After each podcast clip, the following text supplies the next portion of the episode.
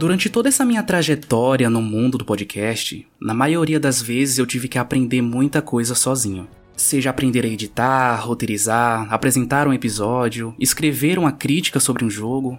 E por incrível que pareça, e diferente do que muitas pessoas imaginam, podcast não se resume a só ligar o microfone, falar uma hora e meia e o episódio vai magicamente aparecer no Spotify. É um pouquinho mais complicado do que isso, tá? E apesar de ser praticamente um autodidata nessa história toda, indiretamente eu tive alguns professores. Alguns deles eu já trouxe aqui na minha casa virtual para contar um pouco das suas histórias e falar como eles me inspiraram e me influenciaram, e hoje chegou o dia de trazer mais um. Então, hoje eu estou aqui com ele, que é jornalista de games aposentado, podcaster, empresário e por mais que ele não saiba ainda, um dos meus professores nessa podosfera, Caio Corraine. Então, antes de mais nada, por favor, se apresente quem você é, o que você faz e onde as pessoas podem te encontrar. Olá, personas! Sou Caio Corraine. Fico muito feliz, né, de, assim, ao mesmo tempo em que um pouco assustado com esse cargo de professor. Afinal de contas, é, tem muita gente que pergunta, né, ah, quando que a Maremoto vai lançar um curso e tudo mais? E aí eu sempre falo, gente, eu não quero ensinar ninguém a fazer as coisas do jeito que eu faço. Porque com certeza não é o ideal. Mas, né, vem dando certo, quem sabe a gente pensa com mais carinho nessas propostas. Como você mencionou, trabalhei como jornalista por muito tempo, trabalhei como jornalista por mais de uma década, trabalho com podcast desde 2008, então desde quando tudo isso era mato, a gente já estava aí produzindo conteúdo, editando conteúdo, publicando conteúdo. Hoje estou, né, eu sou fundador e estou CEO da Maremoto, que atualmente é a maior empresa de podcast do Brasil. E vamos ver onde essa história vai dar, né? Porque eu sempre gosto de dizer que eu estou CEO, porque, como em todas as outras áreas da minha empresa, eu sempre encontro pessoas muito melhores do que eu para fazer as coisas específicas que elas fazem, sabe? Então, se algum dia eu encontrar uma pessoa que ame essa empresa tanto quanto eu amo, entenda essa empresa tanto quanto eu entendo e goste desse mercado tanto quanto eu gosto, você pode ter certeza que eu vou abrir as portas para essa pessoa me substituir. Durante toda essa sua trajetória no jornalismo de games e no mundo do podcast, você já foi o ouvinte para muitas pessoas contarem as suas histórias, seja no Construindo Mundos ou seja no Além do Óbvio, mas você nunca teve muita oportunidade de contar a sua história, Corraine.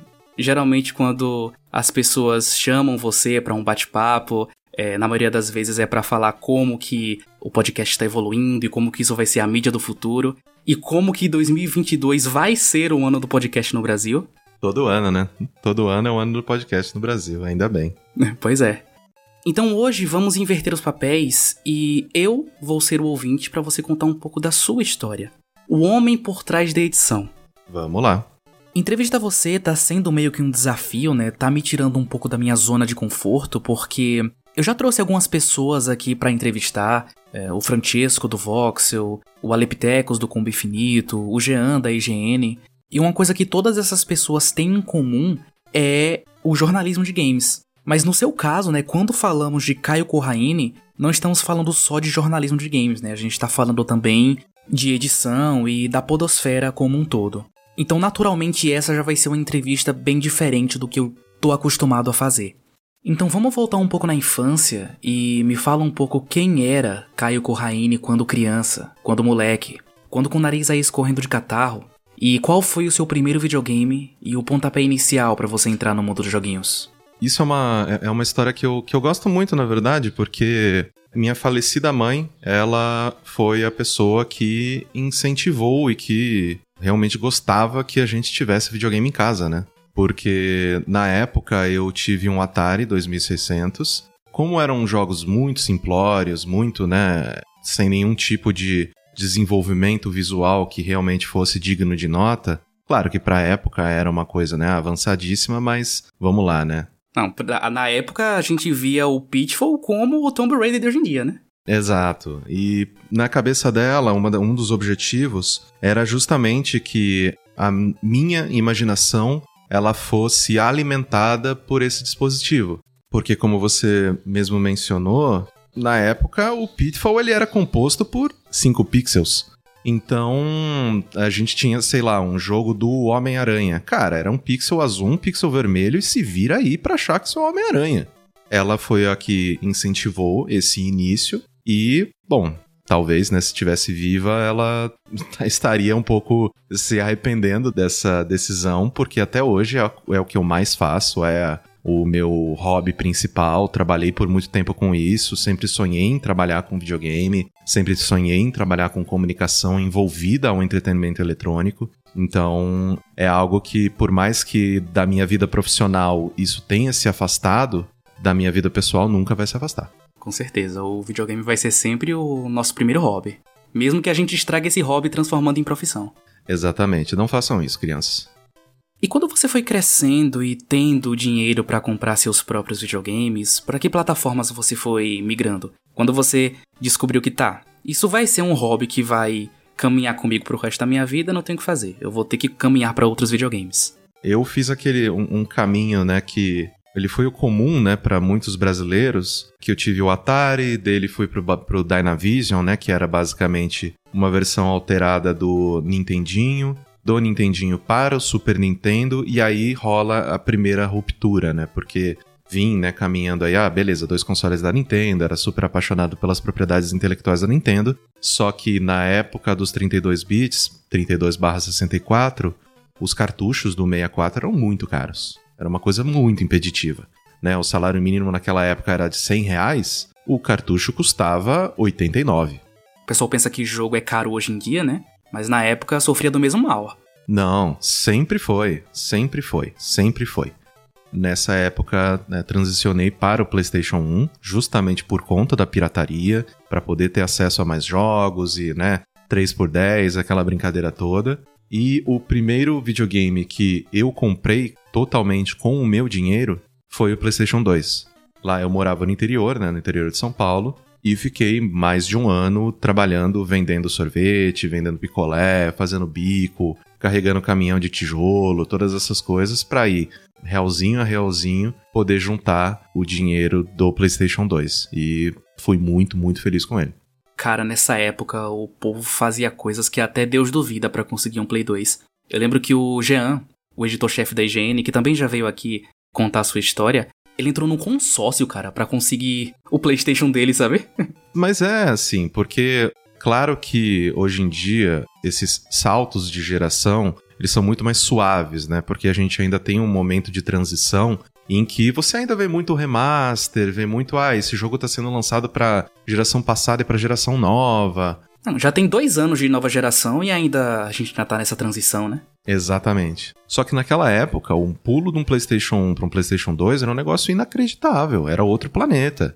Claro que por muito tempo, né, enquanto eu juntava esse dinheiro, eu vivia em locadora, vivia pagando para jogar e todas essas coisas. Mas mesmo assim, eu sinto que eu entendo todas as loucuras que a galera faz, porque se é o seu hobby favorito, é a coisa que você mais faz na sua vida, Hoje em dia, eu, claro, né, tô numa situação financeira muito melhor do que naquela época e todas essas coisas, a gente vai falar disso, mas para as coisas que eu amo fazer, para as coisas que eu faço além do meu trabalho e que realmente me trazem alegria e tudo mais, eu não justifico mais, sabe? Eu não fico dando desculpa. Ah, não, mas eu, ai, puta, o videogame tá caro, mas é, é uma coisa. Não, só vai e compra. É, porque se você parar para pensar, sempre vão ter coisas mais importantes para você gastar o seu dinheiro do que videogames. Exato, exato. Mas é como você disse, é a coisa que a gente mais faz na vida, cara. A gente tem mais horas de jogo jogado do que de vida vivida. Então acho que isso merece um investimento, sabe? Eu lembro quando o PlayStation 5 lançou, você, junto com o pessoal do Jogabilidade, se juntaram para falar das novidades, do que estavam achando do, do videogame, e você deu esse mesmo discurso, né? Cara, é a coisa que eu mais faço na minha vida. Então acho que isso merece 5 mil reais, sabe? É, assim, é claro que a gente sempre precisa entrar nessa discussão de que, cara, a gente vive num país que mais da metade da população não tem água encanada, né? Não tem saneamento básico. Então é óbvio que uma porra de um aparelho de 5 mil reais, 5 salários mínimos, é privilégio, sim.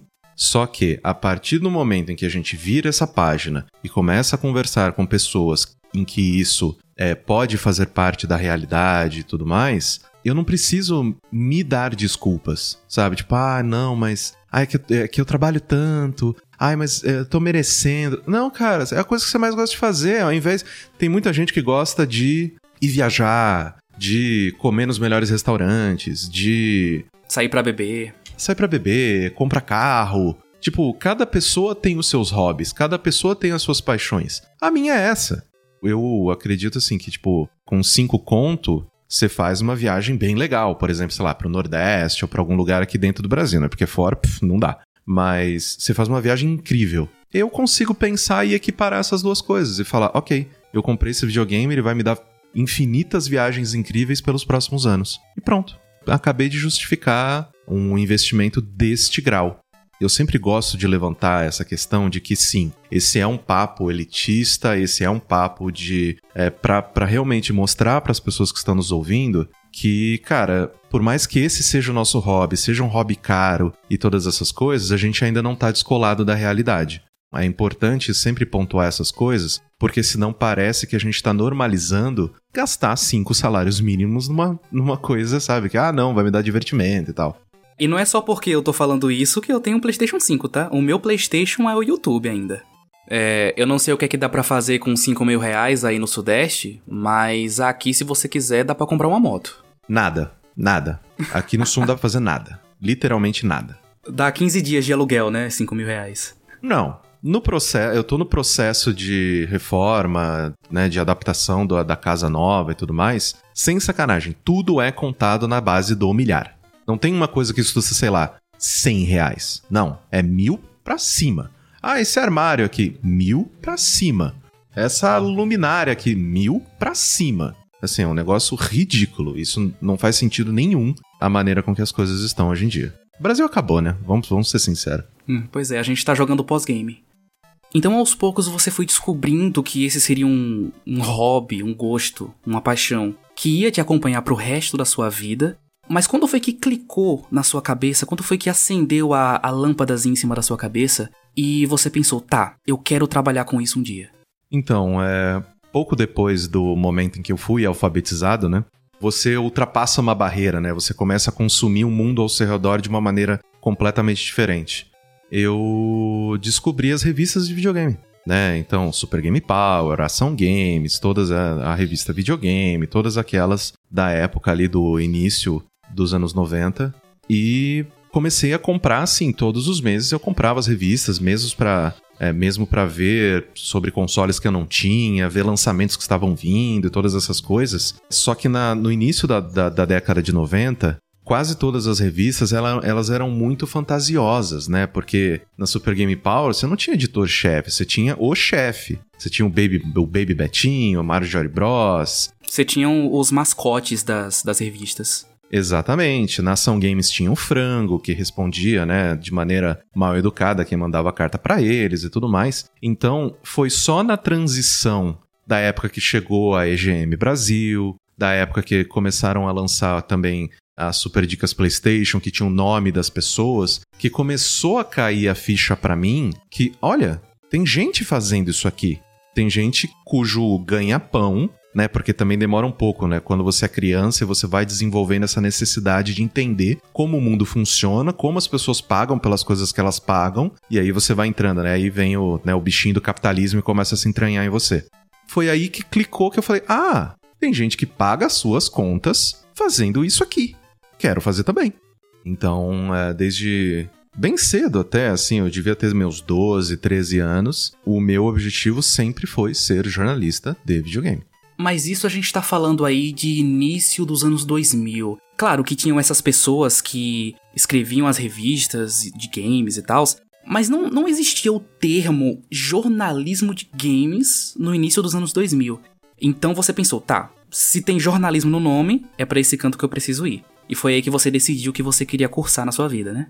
Sim, mas é que ao mesmo tempo, nessas revistas, a gente tinha ali a parte de tipo, ah, ok, qual que é as pessoas desse, dessa editoria. E gradativamente, né, você vai entendendo que, ah, não, beleza, é, do mesmo jeito que você tem jornalismo de esportes, jornalismo de tecnologia, jornalismo policial, jornalismo político, econômico, games e entretenimento de, eletrônico num geral, isso também era uma editoria. Quem faz esse trabalho? Jornalista. Então, ok, é isso que eu preciso fazer. A partir do momento que esse caminho ele ficou claro na minha cabeça, logo no início do ensino médio, que eu falei, ah, ok, é a coisa que eu quero fazer é jornalismo. Isso, todos os meus, uh, os meus passos dali em diante, eles foram tomados nessa direção.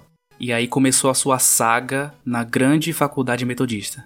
Exatamente, é, porque quando eu passei na Metodista, como todo jovem, né, eu fiz é, vestibular de trocentas mil coisas diferentes. Trocentas mil coisas diferentes, não, em trocentas instituições diferentes. Prestei FUVEST, prestei Unicamp, prestei PUC, prestei a porra toda, né? A Casper Libero, que é uma das maiores faculdades de jornalismo do Brasil. Prestei tudo. Não passei em nada.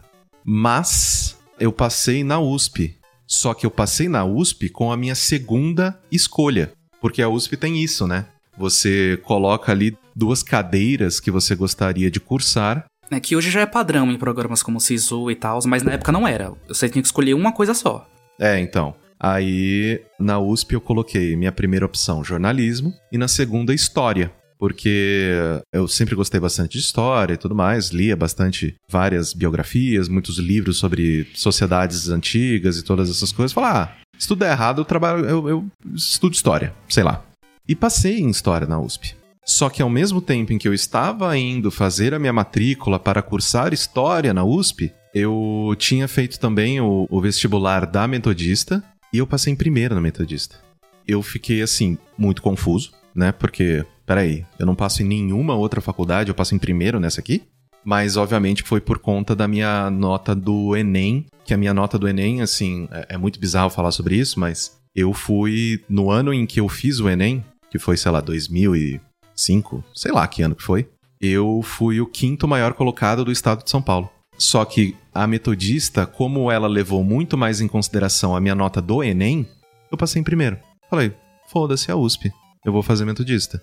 Para quem não sabe, Metodista é uma grande faculdade aqui de São Paulo, tem uma estrutura incrível, só que é uma faculdade paga e muito bem paga. É caro pra cacete os cursos da Metodista. Então, é, eu meio que falei foda-se pra USP, que era de graça, que era, né, toda aquela coisa, ah, USP, e fui fazer Metodista, porque na Metodista eu ia fazer jornalismo. Esse momento da sua vida foi um momento bem decisivo, porque durante essa sua trajetória você estava cursando o que você queria, que ia deixar você mais perto do seu sonho, mas também foi onde você conheceu a mídia que hoje você trabalha, né? Exatamente. O meu primeiro contato com podcast, ele veio meio que por uma junção de, de coisas esquisitas acontecendo na minha vida, né? Porque eu sempre morei na, né, quando novo, sempre não, né? Porque eu sou do interior de São Paulo, mas quando voltei para São Paulo, morava com o meu pai na zona leste aqui de São Paulo. A metodista, ela fica em São Bernardo, né, São Bernardo do Campo, que é uma das cidades adjacentes à cidade de São Paulo, né, que a gente chama de Grande São Paulo, que tem Santo André, São Bernardo, São Caetano, vários sãos e outras coisas. Então, da minha casa até a faculdade, era duas horas de ônibus para ir, duas horas de ônibus para voltar. Isso é uma coisa que eu percebo que a maioria das pessoas que mora é, em São Paulo fala, é duas horas para qualquer coisa. Qualquer coisa que você vai fazer, pá, duas horas do seu dia. Exatamente. Do mesmo jeito que eu tô falando que todas as coisas aqui de casa, tipo, é na base do milhar, qualquer coisa em São Paulo é na base das horas. Isso é uma coisa assim que eu, eu pensei, né? Falar, ah, beleza, tipo, pego o ônibus e vou lendo durante o caminho, todas essas coisas. Só que no primeiro dia de aula, sentei no ônibus, né? Sentei no busão, tive a sorte dele não estar tá lotado, sentei, bonitinho, alegre e feliz, abri um livro, li duas páginas e fiquei enjoado. Ou seja, eu não conseguia ler em movimento. Aí eu falei, fudeu, porque eu vou pirar se eu ficar todos os dias da minha vida ficando duas horas, uh, duas horas para ir, duas horas para voltar, olhando pro teto do ônibus. Eu vou enlouquecer. Isso vai acontecer e eu vou matar todo mundo aqui dentro. Olha, eu passei por situações parecidas, mas eu sempre fui um profissional em dormir em qualquer lugar que eu tô. Eu sempre dormia nos ônibus. Nossa, que inveja. Eu não dormi nem nas, nas poucas oportunidades que eu tive de fazer voo internacional, filho. Eu vou o caminho inteiro acordado. É um negócio enlouquecedor. Aí imagina ter que ficar quatro horas por dia olhando pro nada, pensando na vida. Exatamente. E eu né, nunca me dei muito bem com os meus próprios pensamentos. Eu falei, não, isso não vai dar certo. Só que com a, o começo das aulas e todas essas coisas, uma das coisas que você é incentivado a fazer na faculdade de jornalismo é justamente estar informado. Afinal de contas, se você quer fazer jornalismo, você quer desenvolver conteúdo jornalístico, você precisa saber o que raios está acontecendo ao seu redor. Então eles sempre incentivam a assinar algum jornal, sempre ler sobre as notícias que estão acontecendo e tudo mais. Eu escolhi comprar um MP3 player e ele sintonizava a rádio. E eu comecei a ouvir todos os dias a CBN, que é a rádio jornalística da Rede Globo de televisão. Então, comecei a ir e voltar da, da faculdade ouvindo rádio. Só que, para quem né, não, não conhece, às vezes, né, a CBN e tudo mais, é claro que ela tem programas especiais, programas de debate, programas de conversa, todas essas coisas, mas o principal jornal da CBN, ele é feito de meia em meia hora. Né, de meia em meia hora vêm os reportes das coisas mais importantes que aconteceram é, naquele dia até ali ou no, no dia anterior até ali e tal, é as coisas mais importantes do momento. Não acontece tanta coisa de meia em meia hora. E aí, como não acontecia nada, você tinha que ficar ouvindo a notícia repetida de meia em meia hora. Exatamente. Tipo, passei uma semana ouvindo notícia repetida, eu já queria matar mais pessoas. Aí eu falei, puta, mano, nada tá dando certo, velho. Eu sou muito chato. O que que tá acontecendo? Não é possível e tal. E aí, beleza. Aí teve um tempo que eu coloquei várias músicas, né, no MP3. Comecei a, além de ouvir a CBN, ia ouvindo música. Nightwish até o talo, né? Nightwish até o talo. A Avenged Sevenfold também. Só que MP3 naquela época cabia um, número limitado de músicas, né? Ainda mais se o MP3 fosse muito porcaria, que era o meu caso. É, um cartão de memória tinha 500 mega. Não, cabia sem sacanagem 15, 20 músicas. Então eu falei, cara, daí passou mais uma semana, meu Deus do céu, não aguento mais, não, já enjoei de todas as músicas. Só que aí, naquela época, eu acessava diariamente vários sites de videogame, né? Então, entrava é, no OneUp, entrava é, no MTV Games, entrava na Kotaku, entrava no GameSpot, entrava em vários desses sites, né? Que alguns se mantêm até hoje, né? No caso desses quatro que eu citei, apenas o GameSpot existe ainda. E aí eu comecei a ver uns pequenos banners, né? Umas chamadas, uns posts falando: ah, podcast, podcast, lá, lá, lá, podcast dos lançamentos da semana, podcast não sei o que, podcast num jogo específico. Eu, peraí, que merda é essa? Né? O que, que é podcast? Peraí, tem um negócio .mp3 aqui para baixar, mas peraí, eu não tô entendendo. Aí fiz o download de um, dei play, um arquivo de 3 horas de conversa dos gringos falando de videogame. Eu falei, não, você tá de sacanagem. Pessoas falando durante três horas sobre uma coisa que eu gosto? Não é possível. Assim, sem nenhum tipo de, de exagero, tá? Salvou a minha faculdade. Porque agora eu, ia, eu entrava no ônibus feliz. Porque puta que pariu, todo dia ia ter um episódio novo. E gringo, né? Eu, eu não sei se você tem o costume de, de consumir bastante conteúdo de gringo, Gringo é, é, é, é, o mínimo denominador comum, né? Ele aperta REC, fala três horas, aperta stop e posta. Pois é, gringo não tem edição, não. Não. Talvez um bom exemplo para as pessoas entenderem é o que é tipo mesa cash hoje em dia, sem edição. As pessoas só falando durante três horas. Podcast gringo sempre foi assim. A gente que tem mania de editar as coisas à exaustão. É, não, a gente vai chegar lá nisso depois porque é uma coisa muito cultural também, né? Então, por dia, né? Se eu ia, sei lá, duas horas na ida, duas horas na volta, eu tinha sorte se eu conseguia ouvir um episódio inteiro. Porque a galera sentava e ficava trocando ideia mesmo, sabe? Porque não precisava editar, era basicamente sentar com vários repórteres, várias pessoas da redação desses sites e falar: ah, o que, você tá jogando? Quais são as notícias? Nisso eu comecei, né, a não só consumir esses de videogame, comecei a correr atrás de outras coisas. Fui descobrindo que é, por exemplo, eu gosto muito de futebol, mas eu não torço para ninguém nem nada, eu só gosto do esporte futebol. E eu sempre gostei, por exemplo, de ouvir o Juca Kifuri falar, né? Porque eu sempre achei ele muito, muito bom nas, na escrita dele é, e todas essas coisas. E o Juca, ele tinha uma coluna na CBN Só que era muito difícil de eu pegar, porque ela tocava num horário que eu tava trabalhando ou alguma coisa assim, a reprise também não conseguia pegar. E aí, quando eu vi que havia a possibilidade de eu ouvir o Juca quando eu quisesse, porque esse conteúdo ele estava disponível no formato de podcast também no perfil da CBN, muitas outras fichas começaram a cair. Porque eu falei, ah, peraí, então é uma coisa que eu posso ouvir quando eu quiser, que está disponível para sempre e que eu sou o meu curador ao invés né, daquele, daquele consumo tradicional em que o consumidor tem que se, é, se dobrar ao conteúdo, né? Você tem que se submeter ao conteúdo, porque ó, passa nessa hora aqui, te vira. Virou o contrário. Então, essa questão, né, de que ao invés do consumidor se dobrar ao conteúdo, mas o conteúdo ele se esgueirar na rotina do consumidor de acordo com a vontade dele, me encantou. Eu fiquei apaixonado. Porque eu falei, cara, é isso, é isso. Você está dando o poder decisório para o seu consumidor para que ele te encaixe na vida dele quando ele tiver o tempo. Então, assim, amor à primeira ouvida. Amor à primeira ouvida é um ótimo termo. E à medida que você foi avançando nos períodos da faculdade, você foi conseguindo alguns empregos já meio que voltado para o que você queria fazer. Não era exatamente o que você estava pensando em fazer na vida, mas meio que calhou, né? E aí você conseguiu emprego em algumas revistas e coisas assim, não é? Exatamente.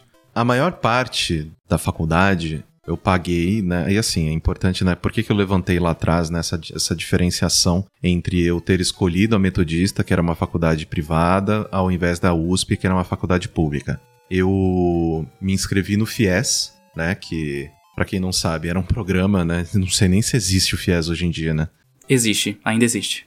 Ainda bem. Então, é que esse programa, né, de oferecer acesso ao ensino superior para pessoas, né, de classe de pessoas não abastadas, vamos dizer assim.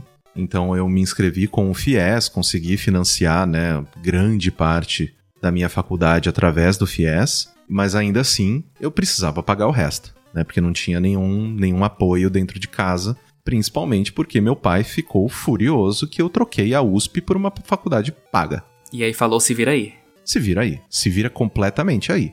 Assim, eu não vou levantar um dedo. E foi aí que nasceu o Corraine Garçom? Exatamente. a maior parte da minha, da minha faculdade eu paguei sendo garçom do Outback. Trabalhei no Outback por mais de dois anos e meio. Foi uma experiência muito boa, só que é muito desgastante. Nunca mais seria garçom na minha vida, a não ser né, que precisasse. Mas com o tempo, eu já fui me embrenhando, né, na... Eu comentava bastante em blog, mandava e-mail para todas as redações e tudo mais. Eu nunca tive vergonha, sabe, de, de falar: olha, estou estudando, este é meu objetivo, toma aqui ideia de pauta, vocês têm algum freela? Eu sempre fui o pentelho. Ao mesmo tempo em que eu mostrava serviço. Eu não só falava, ah, me dá uma chance, me dá uma chance, me dá uma chance. Não. Eu mandava e-mail já com textos, já com análise, já com ideia de entrevista. Por essa minha falta de vergonha e chegar em evento, conversar com as pessoas, saber quem eram as pessoas, né? De, ah, beleza, vi essa pessoa, ah, esse aqui é o editor-chefe de tal empresa. Então, vou num, vou num evento de videogame, se essa empresa estiver cobrindo o evento, deixa eu buscar esse cara, deixa eu buscar essa moça. Pra realmente falar: olha, sou estudante de jornalismo, estou fazendo jornalismo, quero trabalhar com essa porra, vamos aí, me dá uma chance. E dito e feito, começou a dar certo. Foi por ali que eu comecei a, a frilar tanto para editora Scala, para editora Europa. Comecei a justamente a desenvolver um nome profissional para mim dentro da área que eu sempre quis trabalhar. E também foi nesse ponto que você se meteu a editar o seu primeiro podcast, né? Exatamente. Nessa época, como eu mencionei para você, era uma época, né, em que a gente tinha vários sites, várias, né, vários sites grandes sobre o assunto e tudo mais, mas ao mesmo tempo era a era de ouro dos blogs, né? Então, eu era muito ativo no que, na sua época, era o maior blog de videogame do Brasil, que era o Continue. E eu era muito ativo nos comentários e trocava ideia com todo mundo e tudo mais. Tanto que o meu relacionamento era tamanho que o pessoal do site começou a se, se familiarizar comigo. É, o pessoal dos comentários começou a, a, a gostar de mim. Então, em todos os textos, as pessoas esperavam o meu comentário. Aí, em um evento, né, aqui em São Paulo, eu encontrei com o editor-chefe do, do, do, blog, né, que era o Fábio Brat. Conversei com ele e falei, cara, você tá precisando de ajuda, precisando de mais alguém para escrever e tudo mais? E ele falou sim. Aí, beleza. Comecei a escrever pro Continue e um pouco tempo depois, eu, né, já apaixonado pelos podcasts, falei, cara, por que, a gente não faz um podcast do blog? Ele, ah, porque a gente não sabe e tal, não sei o que tem, ninguém, não tem ninguém pra editar, né, né? Falei, não, eu edito. Ah, você sabe fazer isso? Sei. Sabia porra nenhuma. Só que na faculdade eu também tive várias aulas de rádio jornalismo. Nas aulas de rádio, você começa a pegar um pouco de familiaridade com alguns dos programas de edição, né? Na época eles utilizavam lá o SoundForge, que inclusive, pelo amor de Deus, socorro, fujam dele, mas, né, era o que a faculdade usava. Ao mesmo tempo em que a própria faculdade me ofereceu cursos de final de semana, né? Curso do Sony Vegas, curso de Final Cut, curso, vários cursos de edição multimídia. Então, graças a esse conhecimento, eu falo, ó, não sei editar, mas eu meio que sei o que eu tô fazendo, então vamos lá. E em 2008 mesmo a gente lançou o primeiro podcast do Continue. Foi justamente uma coisa que a gente seguiu fazendo, né, por uma parte de 2009 também até o momento em que eu fui contratado pelo IG, né, que para as pessoas que nem ligam mais o nome à pessoa, né, um dos grandes portais antigamente aqui do Brasil, né, rivalizava ali com o UOL, com o G1, né, embora naquela época nem sei se o G1 já existia, mas era um dos maiores portais de jornalismo na internet aqui do Brasil. Eu fui contratado para trabalhar no IG como jornalista e também no IG desenrolei para criar um podcast ali dentro. Engraçado que eu tô percebendo que as nossas histórias, elas têm muitas coisas em comum. Os dois são cara de pau, os dois aprenderam a editar na marra. E eu tenho uma história muito parecida com a sua. Quer dizer, nem tão parecida assim, vai. Quando eu tive a ideia pra criar um podcast, cara, eu não sabia nada, velho. Eu, eu, a gente gravou o primeiro episódio, eu nem sabia que programas usar. E aí eu fui pesquisar, né, para ver se tinha algum curso, algum tutorial no YouTube, de alguém ensinando a usar alguma ferramenta que desse para editar podcast, e não tinha, cara. Eu falei, não, é impossível, cara. Tem que existir alguém que ensine a fazer essa parada, sabe? Será que existe uma sociedade secreta dos editores de podcast? Que a primeira regra é não fale da sociedade secreta dos editores de podcast? E aí eu pensei, tá, quem são as pessoas que eu conheço que sabem editar podcast e que poderiam me dar alguma dica, um norte para seguir? Tem o Corraine, que eu sempre ouvi as edições do Corraine, e tem o André Luiz, que o pessoal conhece aí na internet mais como Zabuzeta, que foi por muito tempo o editor dos casts do Jogabilidade. Zabuzeta, inclusive, que trabalhou comigo por muito tempo. Só que o problema é que eu tinha muita vergonha de mandar mensagem, mandar e-mail, quem olha para mim hoje em dia nem imagina, né, que eu era essa pessoa super tímida. Porque não era só mandar uma mensagem para alguém pedindo uma dica, era mandar uma mensagem para alguém que eu conheço a minha vida inteira e que nem sabia da minha existência e que passaria a saber naquele momento. Mas aí eu engoli a vergonha, fui lá, escrevi um textinho bacana e mandei uma mensagem pro Zabuzeta. Na época estavam falando muito o nome dele porque foi ele que editou uh, o famoso cast do Final Fantasy VII Remake, que é um cast de 6 horas. E mandei bem despretensioso, eu nem tava esperando uma resposta, mas quem não arrisca não petisca, né?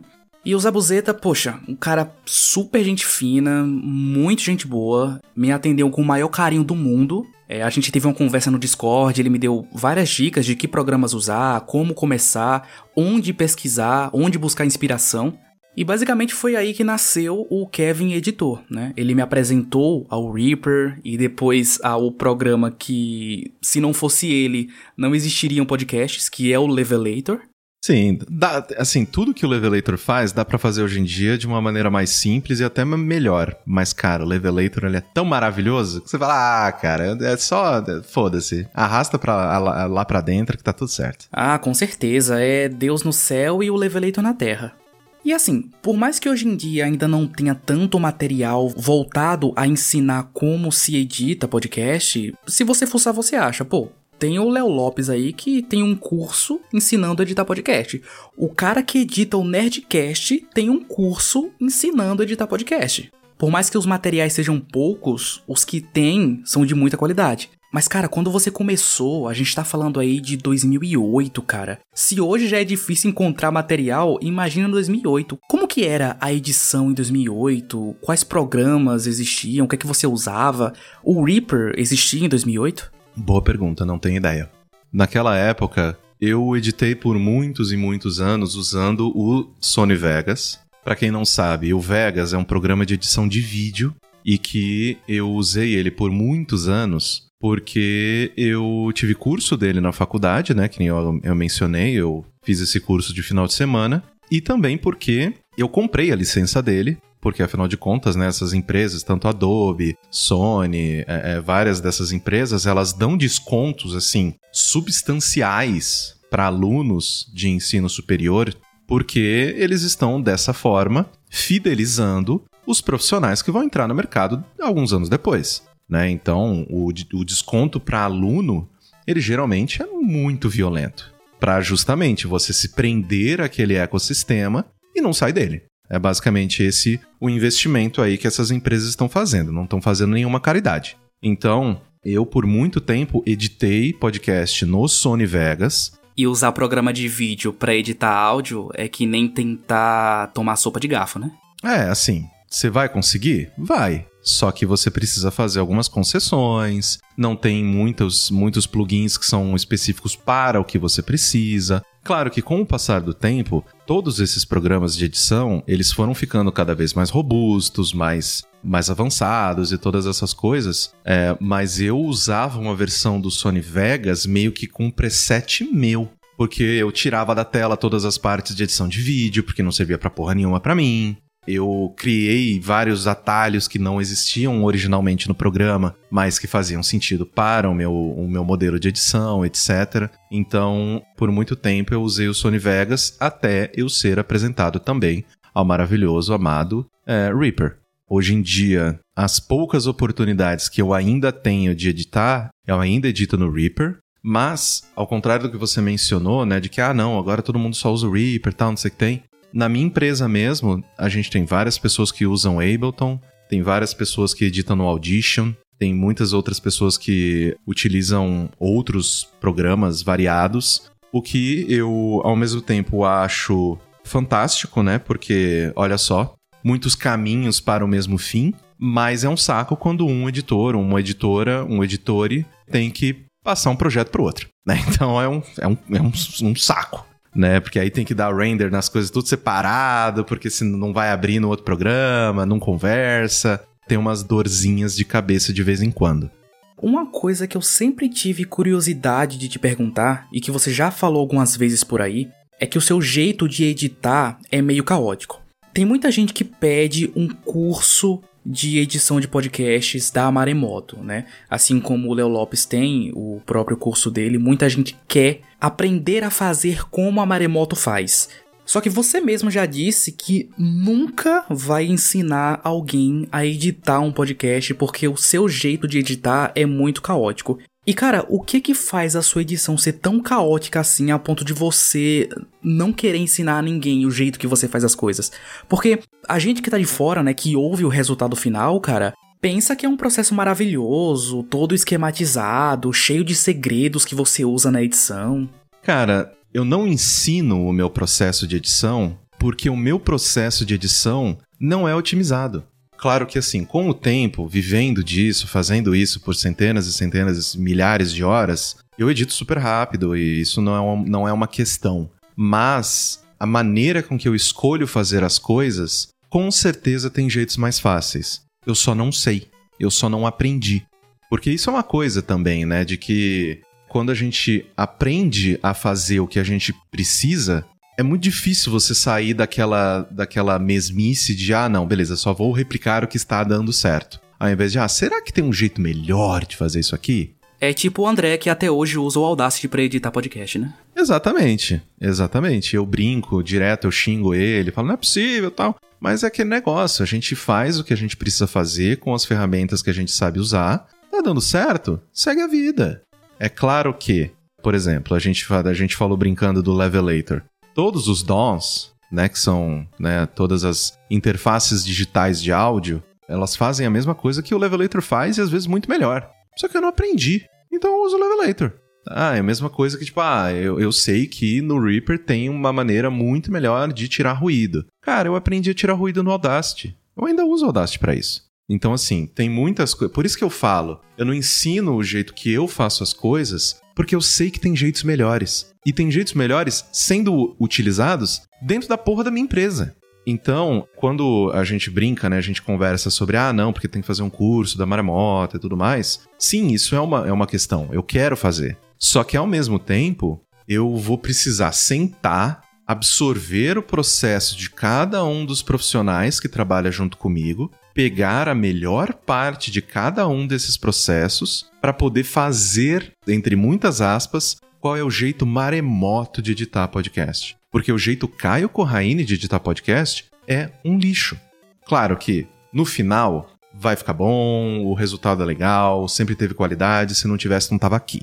Mas por isso que eu sempre fui assim extremamente relutante, extremamente sincero de falar, gente, eu não quero passar essa maldição que é o meu organograma de trabalho, que é o meu jeito de trabalho, para ninguém. Porque tem toda uma questão de tratar individualmente cada faixa de áudio. Eu equalizo cada efeito sonoro que vai entrar para que ele fique nos níveis que eu preciso que ele fique, porque eu tenho preguiça de fazer as curvas de, de ponto dentro da porra da linha do, do, do programa mesmo. Tem muitas coisas que eu poderia fazer de um jeito muito mais simples. Só que eu, assim, é aquele negócio, né? Time que tá ganhando não se mexe. E eu sinto que, assim, obviamente, se eu ainda todos os dias fosse a minha função, a minha atividade principal editar podcast, você pode ter certeza que eu já teria corrido atrás para me atualizar, para aprender coisas novas, para é, procurar alguns uns plugins que vão me ajudar a fazer algumas coisas de uma maneira mais simples, pagar por esses plugins, etc, etc. Mas como editar podcast não é mais a minha maior obrigação, é uma obrigação muito de vez em quando, quando eu vou cobrir alguém num feriado, porque né, ninguém que trabalha para mim pode trabalhar no feriado, né? Então eu vou e, sei lá, a pessoa tem que entregar um programa no mesmo dia, num feriado, eu vou e faço. Mas como é uma coisa tão esporádica, eu meio que, ah, não preciso aprender nada novo não. Isso é um problema também de quando você se mete a aprender as coisas sozinho. Muita coisa você aprende errado ou não da forma mais eficiente possível. É tipo aprender a tocar guitarra sozinho, sabe? Você vai ficar com um monte de coisa errada que dava para fazer de um jeito melhor, sabe? Vício, acorde, que tem uma versão simplificada e você nem sabia que existia. Isso sempre vai acontecer. Eu vejo muito isso na minha edição também. Eu sempre penso que eu tô fazendo as coisas da forma menos intuitiva possível, porque eu tiro o ruído no Audacity, jogo o áudio no Levelator e a partir daí eu tenho um áudio pronto para editar no Reaper, sabe? Com certeza tem uma forma de fazer tudo isso mais rápido dentro de um programa só. Mas eu não sei, porque eu aprendi sozinho. Exatamente. E no Reaper faz muito melhor. Só para te avisar, faz essas duas coisas muito melhor, muito mais rápido e você vai ter menos programas no seu ciclo. Mas é foda, né? Porque é esse negócio que você mencionou. Eu nunca fiz um, um curso, alguma coisa para editar podcast. Nunca. As coisas que eu fiz e as coisas que na minha época tinha de tutorial era de edição de vídeo. Então é sempre aquele trabalho de adaptação. Ah, ok, no vídeo tem que fazer assim, mas peraí, essa curva que ele fez, será que serve para mim no, no, no áudio? Deixa eu testar. Ah, pô, esse plugin aqui, puta, mas esse plugin não aceita o, o tipo de arquivo que eu trabalho, porque é um plugin que aceita, sei lá, só ponto .mov, puta, não vai rolar, mas será que ele aceita WAV? Aí eu começo a fazer as coisas em WAV, depois eu transfiro e na hora de dar o render eu dou o render em MP3, porque senão todo mundo vai querer me matar, porque um celular não tem 3, nem 3G direito na, na época que eu comecei. E era esse negócio, sabe? Então, assim, eu fui adaptando, fui criando as minhas, as minhas coisas, tanto que quando eu tiro o ruído de uma faixa, eu sempre renomeio ela pra, tipo, sei lá, ela chamava faixa 1. Eu renomeio pra faixa 1 ruivo, porque eu sempre renomeava para faixa 1 ruído, e que isso me fazia pensar: ah, já tratei o ruído dessa faixa aqui. Um dia digitei errado, escrevi ruivo, comecei a rir, nunca mais troquei. é uma coisa que eu também costumo fazer nas minhas edições, é sempre renomear os arquivos para cada processo que ele passa. Então, se ele passou pelo Audacity, eu coloco áudio 1, Audacity. Passou pelo Levelator, áudio 1, Audacity, Levelator. E aí tá pronto para editar. Sim. É, é foda, porque assim, eu já tive que passar, por exemplo, pasta de áudio para outra pessoa que ia finalizar o projeto. E ele, cara, o que que tá escrito ruivo aqui? Eu, cara, não queira saber. Sua vida vai ser muito melhor se você não souber. É, só segue, só segue o jogo. Então, depois disso, chegamos em um dos grandes momentos aí da sua vida, que é a criação do Games on the Rocks. É, dá para perceber que o, o Games on the Rocks ele pegou muito do vácuo que ficou por causa do fim do download, né? Porque você também foi, ficou uma viúva do download, né? Quando ele acabou. Com certeza. Para quem nunca ouviu falar, o download, né, que a gente tá falando tanto aqui, era um podcast de games que existiu de 2008 a 2010 e que em sua época era o maior podcast de games do Brasil, basicamente. Não existiam tantos podcasts de games assim nessa época, né? Então os que existiam se destacavam muito. Depois que o downloading acabou, alguns dos integrantes se juntaram para criar um novo projeto, né? O André e o Rick criaram o que a gente conhece hoje como jogabilidade. E assim, eu não acho exagero dizer que todos os podcasts de games hoje em dia têm, mesmo que indiretamente, influência do downloading. É como qualquer música pop hoje tem, mesmo que indiretamente, influência de Michael Jackson. Eles moldaram muito do que é você falar de videogames na internet, porque nessa época ninguém estava fazendo isso. Então eles foram lá, fizeram e mostraram como é que tem que se fazer. E quando o downloading acabou, muitas pessoas que ouviam o cast ficaram meio que viúvas, né? E se juntaram e foram criar seus próprios projetos, né? E um deles foi o Games on the Rocks, encabeçado pelo Corraine. Exatamente, assim, eu eu cheguei lá, né? Eu eu visei essa carreira e vini vidi né? Fui e fiz e vivi e fui bem sucedido nela, sabe? Então, a época do Games on the Rocks, para mim, ela sempre vai ser uma época de muito carinho na minha memória, na minha carreira e né, no, no, meu caminho até aqui, justamente porque quando a gente foi contratado pelo Arena, o combinado era que cada um de nós, né, na época que foi contratado, era eu, o Henrique Sampaio e o Gus Lanzetta. O Gus ele foi demitido um mês depois, porque o Gus é o Gus. Mas o combinado era que a gente tentasse, além das nossas obrigações diárias e tudo mais, a gente entregasse um material especial por semana. Então, seja um review, seja uma entrevista com algum desenvolvedor, uma entrevista né, mais investigativa, etc, etc. Alguma coisa que fosse especial. E tão logo me veio essa oportunidade, eu puxei e falei: não, o meu especial vai ser o podcast. Eu quero fazer o nosso podcast. Mas a galera abraçou fácil a ideia ou você teve que convencer elas? Abraçou, abraçou. Abraçou porque também, para quem não sabe, né, o Gus Lanzetta, da fundador ali também da HFDF, que é outra empresa de, de podcast aqui do Brasil e tal. O Gus, ele faz podcast até bem antes do que eu. 2006 ele já tava fazendo podcast. Então, assim, eu ouvi o Gus por bastante tempo também. Né? Quando eu comecei a ouvir programas de, de videogame, quem tava fazendo o programa da editora Europa, da editora de Gerati, etc., era o Gus. Então, quando a gente foi contratado e tudo mais, o Gus é uma das pessoas que também fazia, também era muito forte em podcast aqui no Brasil. Então seria uma burrice a gente não usar essas habilidades, essas skills. Exatamente. Só que eu acabei puxando o podcast para mim, porque o Gus ele tinha feito tanto podcast até aquele momento, que ele falou: "Puta, cara, não quero". Assim, ele queria estar junto, queria participar, queria estar envolvido, só que ele falou: "Puta, cara, eu não edito. Eu não gosto de editar, não quero, tal, não sei o que tem". Eu falei: "Não, deixa tudo comigo. Deixa comigo, toca pro pai". Então, né, eu fazia a pauta, eu apresentava, eu editava, eu publicava, eu fazia a promoção, né, eu, a divulgação desse projeto, era tudo minha responsabilidade. Então, quando o Games on the Rocks ele começou a dar certo do jeito que ele deu, eu me sentia, eu era um poço de orgulho. Porque eu falava, cara, ok, o meu, o meu esforço tá valendo a pena. Olha o tanto de gente que a gente tá chegando. Naquela época, a gente tinha episódio com mais de 60, 70 mil downloads. E assim, 2011, 2012, quem tinha esses números era, sei lá, Jovem Nerd. E só. Não existiam muitos podcasts no geral nessa época. A cena ainda não estava tão desenvolvida quanto é hoje em dia. E não existiam muitos podcasts de games. Tinha alguns, assim, tipo mesmo Jovem Nerd, que era cultura nerd em geral, cultura pop no geral. Mas focados em games, cara, eram basicamente vocês e o jogabilidade que tava nascendo nessa época.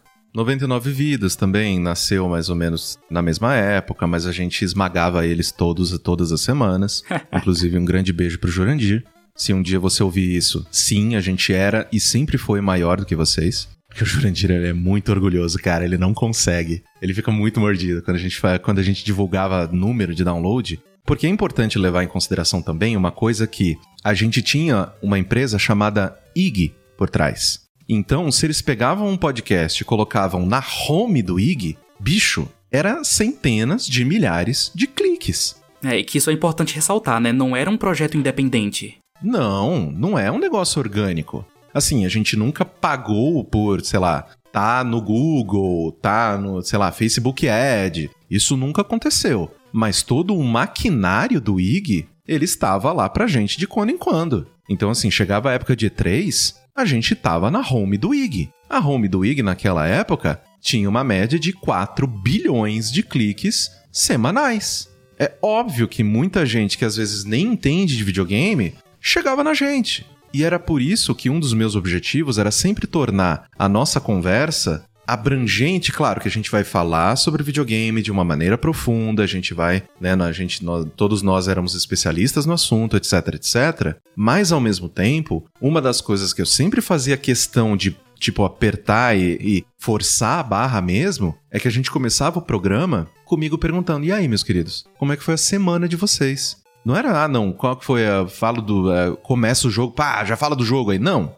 Começa o programa, ah, já fala do jogo. Não. Era. Tinha um cuidado para que a gente também evidenciasse a personalidade de cada uma daquelas pessoas que estava à frente de um microfone. Como as revistas começaram a evidenciar a personalidade dos, dos escritores. Exatamente desde o início até a meiuca do, dos anos 2000, 2010, etc., a gente estava construindo o que hoje é normal, que é o jornalismo de personalidade. Que é o quê? Você não só assiste o Bonner falando boa noite no, no jornal, você lê ele no Twitter, ele tem um canal no TikTok, ele mostra, ó, tô aqui, tipo, sei lá, ele faz um TikTok falando, olha, gente, tô aqui me preparando pro jornal, olha como que eu faço nó da minha gravata. Isso não existia. O jornalista, ele sempre era essa pessoa etérea que não podia dar opinião, era, era, um, era um porta-voz da linha editorial do veículo. Você não sabia o que o Bonner pensava. Você sabia o que a linha editorial do Jornal Nacional pensava. Então, essa transição para que, além de me interessar pelo conteúdo, me interessar pelo profissional por trás dele, é muito dessa época. E o podcast, ele não só é, ofereceu uma nova, um novo lugar para que isso fosse apresentado, como ele potencializou isso de um jeito que nenhuma outra mídia consegue. Tem uma frase que eu costumo dizer muito aqui, é que eu não sou fã só de videogames, né? Eu sou fã das pessoas que fazem e falam de videogames. Hoje em dia tá muito comum isso de você não ser fã só do produto, mas da pessoa que criou o produto, o que, que ela pensa, o que, que ela faz, sabe? O podcast, ele meio que. Acho que também é uma consequência da mídia, ele sempre foi assim, né? Sempre foi acho que a forma mais próxima de você tá junto ali da galera que tá dando a notícia, que tá falando de um jogo que você gosta, sabe? As pessoas que ouvem podcast hoje, eu percebo que elas não querem só, principalmente de games, né, que é o que a gente faz, não querem só ouvir sobre o jogo, querem ouvir sobre quem tá falando do jogo. Exato, e, é, e isso é importante porque a comunicação falada, ela é a nossa comunicação primordial, né? O que a gente mais faz, é, claro que hoje em dia, né, a comunicação, a comunicação escrita, ela, né, pelo fato da gente estar com o computador no bolso todo o tempo da nossa vida, ela também é tão importante quanto. Mas no nosso convívio social, do nosso, né, na nossa família nuclear, nos nossos arredores e tudo mais, a comunicação falada, ela é a, a comunicação né? Se eu vou falar com meu roommate, eu não mando um SMS para ele, né? Nossa, SMS, né? Eu fui. É, só faltou falar torpedo. É, não mando um ICQ para ele. eu vou até o quarto dele, até o escritório dele e falo com ele. Né? Então, a comunicação falada, ela é a que é mais natural pra gente, né? Absorver, receber informação. E com ela, você, de maneira extremamente natural, você inclui a sua personalidade, você inclui os teus trejeitos, os teus sotaques, os teus vícios. Você inclui tudo. Assim, se você quiser, você inclui tudo que você significa na tua voz. Então, nessa questão de oferecer personalidade não só para os veículos de informação, etc, etc, mas para as pessoas profissionais por trás deles, o áudio, ele é o melhor de todos. Porque eu posso escrever de um jeito mais solto, menos, né, formal, com mais gíria, etc, etc. Eu posso escrever assim, mas nada substitui a minha voz falando do jeito que eu fui criado, do meu background, da onde eu venho, como eu faço, etc, etc. O texto nunca vai substituir o que é falado para você. Então, é muito difícil você chegar para uma pessoa e falar: "Olha, fiz aqui uma matéria investigativa ou fiz aqui uma análise de uma coisa e você vai demorar uma hora e meia para ler isso inteiro. A pessoa vai virar para você e vai falar: Você está louca? Um grande beijo, nunca mais entre em contato comigo o que você está fazendo na minha casa.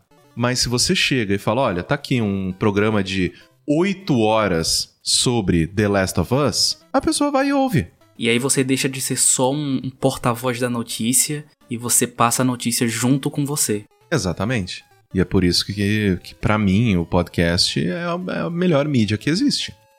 E cara, uma dúvida que eu tenho. Você já disse em algum podcast, eu não vou lembrar onde, que você deve ter todos os episódios do Games on the Rocks em algum HD externo. Eles são praticamente um abandonware. Teria alguma possibilidade de algum dia um feed ser criado e, e depositar esses episódios para deixar eles é, conservados, porque hoje em dia, principalmente com o Anchor, aquela coisa que a gente sofria de parou de pagar o servidor, o episódio some, não existe mais tanto assim, né? Então, há sim a possibilidade, mas eu preciso não só conversar com todos os outros participantes, né, para ver se eles é, aceitariam isso e tudo mais, mas também ouvir todos os episódios numa visão mais crítica, né? Porque isso é uma coisa que eu, assim, eu não não tenho vergonha alguma de dizer que na minha presença online, né, nessas, sei lá, mais de duas, é, duas décadas que eu tô criando conteúdo pra internet, já falei muita merda. Por exemplo, isso eu, eu já contei, eu já falei sobre isso várias vezes e falo de novo porque eu acho super importante. Vim do interior, eu sou do interior de São Paulo, né? Sou de Mococa. E vim do interior pra cá machista, racista e homofóbico. Porque foi assim que fui criado. E foi assim que, assim que a sociedade era. Então, ah, era normal chamar um, um, um amigo negro, ah, pneu, tição. Tipo, era normal. Era normal chegar para algum colega de sala gay e xingar ele de bicha e falar, ah, não, tá, viadinho. Era normal. E também era normal ter esse relacionamento extremamente tóxico com as meninas. Tipo, ah, não, mulher tem que pegar no abraço mesmo, mulher tem que chegar chegando e tudo mais. Vim para São Paulo assim. Apanhei tanto da vida que, opa, peraí, não é assim. E fui evoluindo, crescendo, me desenvolvendo e aprendendo a me, a me tornar uma pessoa melhor. E é um aprendizado que não acaba nunca. Porque tem muitas coisas da nossa criação que elas vêm de vez em quando também. Por quê? Porque são coisas que foram incluídas de maneira automática no, no nosso core, no nosso núcleo.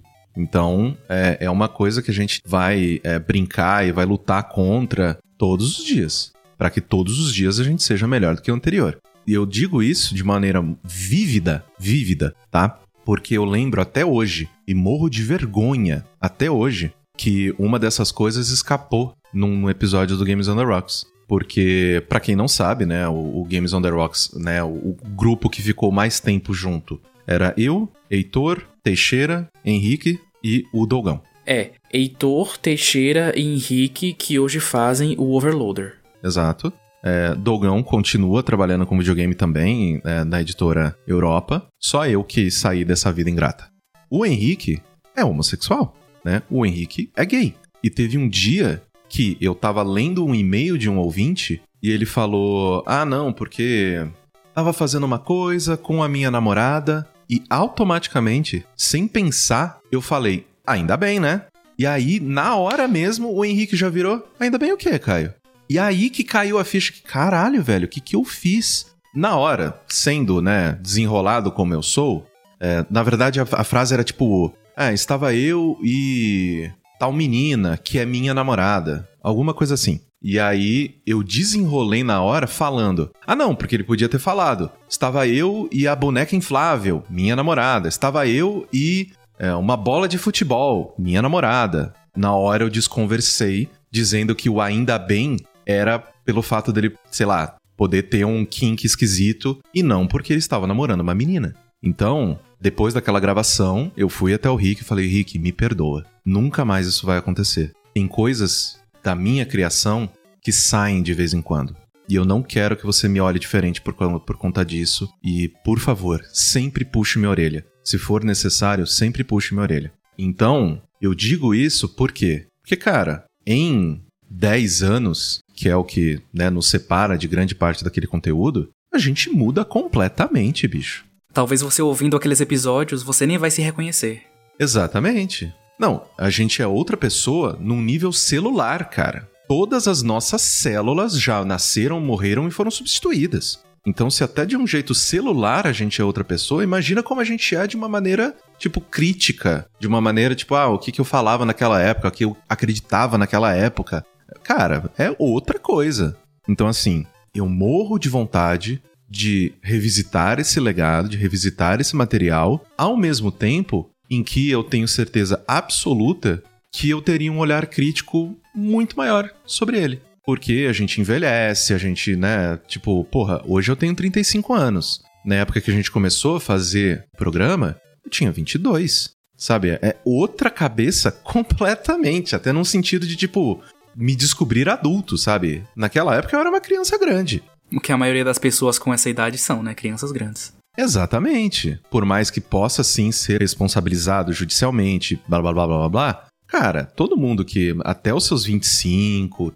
Cara, essas pessoas ainda estão descobrindo quem elas vão ser, quem elas vão escolher ser. Porque elas entraram em contato com efetivamente escolhas e coisas que você vai determinar para a sua vida adulta, para o seu caminho dali em diante, nesse momento. Então, eu tenho esse material, é, inclusive, se as pessoas estiverem curiosas e tudo mais, eu acredito que deve ter até um torrent perdido por aí e tal, que tem os episódios e tudo. Mas se eu fosse lançar todo esse conteúdo hoje, precisaria passar por esse processo. Eu precisaria ouvir e, se assim, não alteraria, né? Porque isso não, não, não é nem da minha alçada. Mas eu faria comentários antes de tipo, olha, você vai ouvir um episódio que foi lançado no dia XPTO do ano de 2010. Hoje em dia eu acho que os nossos valores, eles não não batem mais com um comentário YZ da, sabe? Eu provavelmente teria que fazer isso, porque além do fato da gente ser outra outras pessoas naquela época, há também o fato de que a gente gravava completamente embriagado. Tem esse pequeno porém, né? É, o programa ele chama Games on the Rocks porque o on the rocks é tipo congelo, né? É o inglês para congelo. Porque a gente gravava enchendo a cara. Essa era a gimmick do projeto. Então, cara, tem programa que é só gritaria, é só gente falar. Ah, uh, uh. Tipo, porque tá muito louca. Não era sacanagem. A gente não fingia que tava bêbado. Não, a gente bebia. E eu me lembro de ser um ouvinte bem tardio do Games on the Rocks, né? Por mais que o podcast tenha acabado em 2014, o feed dele ainda ficou ativo por muito tempo, né? Então eu me lembro de estar tá maratonando o episódio de vocês, sei lá, ainda em 2016, sabe? Depois disso, realmente, eles sumiram da, da, da face da internet. Mas, cara, eu percebo que do mesmo jeito que muita gente ficou órfão quando o downloading acabou, também muita gente ficou órfão quando o Games on the Rocks acabou. E é uma coisa que eu tô me dando muito conta agora é como é legal esse relacionamento, mesmo que muitas das vezes unilateral, né? Mas como é legal esse relacionamento do podcast, porque eu sempre estive do outro lado, né? Eu sempre fui o ouvinte, eu sempre fui o cara que mandou mensagem, eu sempre fui o cara que. Eu sempre fui um fã ouvindo um ídolo. E agora parece que o jogo tá se invertendo, sabe? E eu tô do outro lado, eu sou a pessoa que recebe mensagem às vezes falando, cara, teu papo é legal, gosto pra caramba da interação que vocês têm, sempre vou pro trabalho ouvindo vocês. E, e cara, quem sou eu, sabe? Quem sou eu para ocupar os ouvidos de alguém com os meus comentários sobre videogame? Isso é um pouco assustador às vezes, sabe? pensar que eu estou do outro lado agora. E assim, um episódio nosso pega, sei lá, 30 ouvidas, às vezes quando dá muito bem, 50, sabe? E assim, como você disse, o Games on the Rocks pegava 60 mil downloads por episódio, sabe?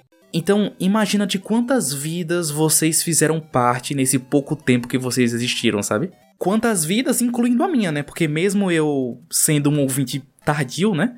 De uma forma ou de outra vocês estavam lá, né? Ocupando os meus ouvidos também. Sim, e uma das coisas que eu mais gosto nessa vida de desenvolvedor de conteúdo e todas essas coisas é justamente ver que, por mais que fosse um relacionamento unilateral, afinal de contas, a gente que estava na frente do, do, do microfone não estava vendo todos vocês, mas a gente sabia que vocês estavam lá. É muito gostoso quando as pessoas chegam e falam: Cara, te acompanho desde o Games on the Rocks te acompanho desde aquela época, porque eu paro, eu penso, eu falo, meu, essa pessoa escolheu estar junto comigo, passar por todas as coisas que eu fiz e todos os lugares que eu trabalhei, todas as, né, as alçadas profissionais que eu, que eu tomei e tudo mais, há, sei lá, tipo, 13 anos. É muito tempo. Eu sempre me sinto extremamente privilegiado justamente porque as coisas que a gente dizia, da maneira com que a gente dizia, e obviamente que por mais que Algumas brincadeiras podem ter envelhecido, alguns comentários podem ter envelhecido como um bom leite, né? Que a gente fala. Que só, só apodrece no dia seguinte. Ainda assim, eu sinto que o que a gente fez foi muito especial, muito verdadeiro, sempre com um bom senso de responsabilidade, sempre entendendo o nosso lugar como comunicadores então, uma coisa que não se tenha muito hoje em dia, né, é que a gente está aí glorificando e colocando em plataformas super altas pessoas que não têm responsabilidade alguma sobre o que falam, por mais que a gente gravasse embriagado, embriagado, tinha gravação que eu apertava o stop no gravador, tinha gente que tinha que ir pro banheiro vomitar. Era nesse nível. A gente sempre tinha responsabilidade sobre tudo que a gente dizia. Então, quando um moleque fala umas, umas merdas, né? Tipo, extremamente absurdas num microfone para milhões de pessoas e depois fala, ai, mas eu tava bêbado. Não é motivo. A gente fazia isso 12 anos atrás. Eu me sinto extremamente privilegiado de poder ter feito parte da vida de tanta gente. Então chegamos aí no final de 2014, onde o Games on the Rocks teve oficialmente o seu fim. Cada um foi pro seu canto, novos projetos surgiram, muita coisa legal nasceu pegando o que vocês aprenderam lá, né? Eu acho que o maior exemplo disso é o Overloader. É inegável a saudade que o Games on the Rocks deixou, né? e deixa até hoje, mas é fato que ele ainda sobrevive dentro de outros projetos, né? Então chegamos em 2015 com um dos momentos mais emblemáticos da sua carreira, que é a sua entrada para jogabilidade.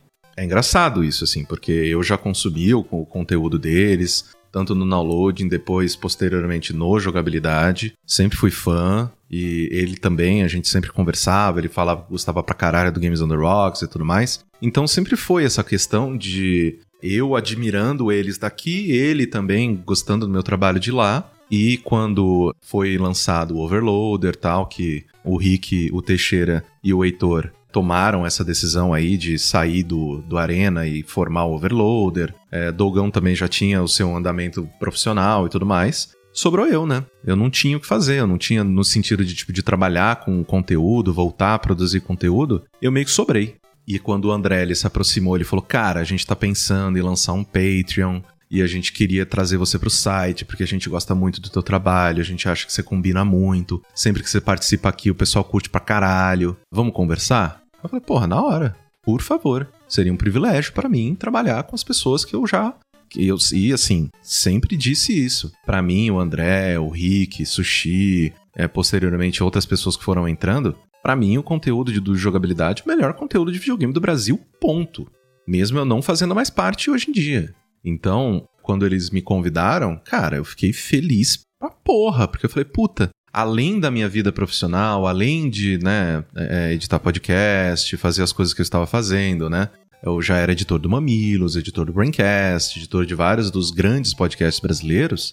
Eu, puta, vou voltar a produzir conteúdo, que sempre foi um tesão. Ainda mais, né, na editoria que eu amava. Porque uma das coisas que me cansou na época que eu era jornalista era justamente as amarras que estar à frente de uma editoria dessas dentro de um portal traziam. Então, por mais que o podcast ele fosse o caos, no resto do tempo a gente tinha que ser adultinho, então os textos tinham que ser super, né, super sisudos, por mais que a gente desse uma brincadinha de vez em quando, todas essas coisas e tal, tipo, ainda era jornalismo, ainda era jornalismo. Ainda era pegar telefone, checar com fonte, ligar para não sei quem, entrar em contato com assessoria e tal, ainda era jornalismo. E no jogabilidade, eu ia poder falar de videogame, discutir sobre videogame com pessoas que entendem tanto quanto eu, ou muito mais, na verdade, de um jeito divertido, de um jeito leve, de um jeito, sabe, tipo, sem as, as amarras do estou sendo um jornalista, olha aqui a minha carteirinha de jornalista. É a magia do conteúdo independente, né? Porque por mais que vocês ainda fossem jornalistas, não tinha aquela pressão de um superior no seu cangote, né? Exatamente. Ah, não, tem que escrever notícia do novo lançamento do FIFA. Cara, a gente só ia falar do jogo no jogabilidade se ele fosse relevante pra gente sim ou não. Ponto final. A gente que botava ali, assim, eu sempre, né, sempre joguei FIFA, gosto de FIFA, então eu falava de FIFA. Mas não era uma decisão editorial que vinha de cima para baixo, que era top-down. Ó, tem que falar de MOBA, porque MOBA tá dando certo, a gente tem que falar de MOBA. Não existia isso. Quando você faz conteúdo de maneira independente, todas as decisões editoriais são suas.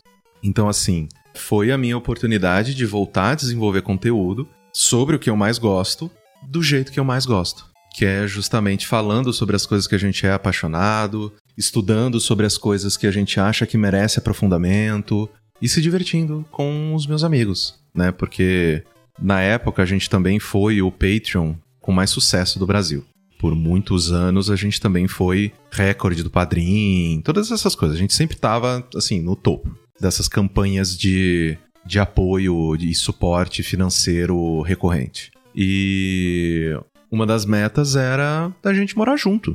E a gente enfiou os quatro caras dentro de um apartamento aqui em São Paulo. E vamos aí, vamos morar junto, produzir conteúdo pra caralho e vamos, vamos que vamos, sabe? Então, foi outro momento da minha vida profissional que eu fazia tudo isso ao mesmo tempo em que também, né, continuava editando tudo que eu estava editando e tal. E também foi outro momento muito feliz na minha vida. Muito, muito feliz. Foi até bom você ter puxado isso porque não tem como falar de financiamento coletivo e não falar do jogabilidade. Porque o formato que a gente tem hoje, principalmente para podcast, né, que é você ter essa produção de conteúdo independente e ser financiado pelo público que te consome, né, que te ouve, até então, né, até 2015, cara, praticamente não existia.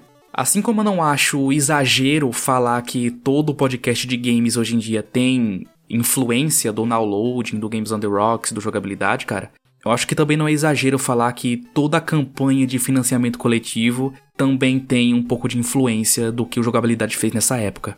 E toda essa história, ela conversa muito comigo, né? Ela é muito importante para mim, Primeiro porque a gente também tem a nossa própria campanha de financiamento, né? Muito do que a gente faz aqui é sustentado pelas pessoas que nos ouvem. E também porque a gente tem um desenvolvedor indie na equipe, que é o Johnny, que tá nessa trajetória de tentar financiar o seu jogo através de campanhas de financiamento também. Eu sei que existem livros e estudos que ensinam como ter uma campanha de financiamento coletivo de sucesso, mas cara, sinceramente, eu não consigo pensar em uma que deu tão certo quanto a campanha do jogabilidade, porque desde 2015 que esse projeto existe, justamente por causa das pessoas que querem que ele exista, né? justamente por causa das pessoas que apoiam. Não é um cara que tá pedindo 100 mil reais pra fazer um jogo. Não é um cantor que tá pedindo 50 mil reais pra lançar um disco. Não. É um grupo de pessoas que estão produzindo conteúdo há mais de 10 anos de forma independente e que estão sendo financiados por essas pessoas há mais de 7. E assim, eu costumo dizer que eu vivo uma falsa nostalgia para muitas coisas porque eu sou muito jovem para ter vivido essas coisas para valer. Por algum motivo eu sinto saudade da época das revistas de videogames, mesmo sem nunca ter vivido essa época. Por algum motivo eu sinto saudade dos jogos da época do Play 1, e eu nem era nascido quando o Play 1 lançou, Mas essa é uma história que eu conheço bem, né? Não só porque ela tá registrada na internet, tem praticamente um documentário sobre a história dessa campanha, mas é porque eu vivi, né? Eu, eu tava lá, eu fui um desses apoiadores, eu apoiei essa campanha no Patreon, eu apoio jogabilidade até hoje, todos os meses. Mas assim, eu tô na posição de fã, né? Eu tô na posição de alguém que tá ajudando um ídolo a voar cada vez mais alto. E é uma coisa que eu sempre tive vontade de perguntar para algum de vocês, cara. Como foi para vocês toda essa mudança, sabe? Vocês não tiveram medo de tudo dar errado e vocês se ferrarem muito no processo, sabe? Porque de tudo que eu conheço de vocês, eu imagino que esse tenha sido um dos, se não o momento mais marcante do jogabilidade naquele momento, o Overloader tava indo bem, o Dogão também sempre foi uma pessoa, assim, o Dogão ele tem muito menos sucesso e reconhecimento do que ele merece. Uma pessoa fantástica. Inclusive, eu direto eu fico falando, mano, vamos fazer uma coisa gente, vamos voltar, tal, não sei o que tem, porque eu quero muito que ele tenha o sucesso que ele merece. Mas que nem eu mencionei, né? A minha vida pessoal, ela tava ainda, né, se reconstruindo, né? Não tava num momento, eu tava num momento em que eu tava, cara, será que eu, eu sou relevante para o mercado de videogame? As pessoas vão querer me ouvir? Eu consigo oferecer alguma coisa aqui e tudo mais? E o primeiro dia que a gente colocou a campanha no ar, a gente colocou a campanha no ar meio-dia. E a meta pra gente morar junto era de 4 mil dólares. E a gente bateu essa meta 4 da tarde.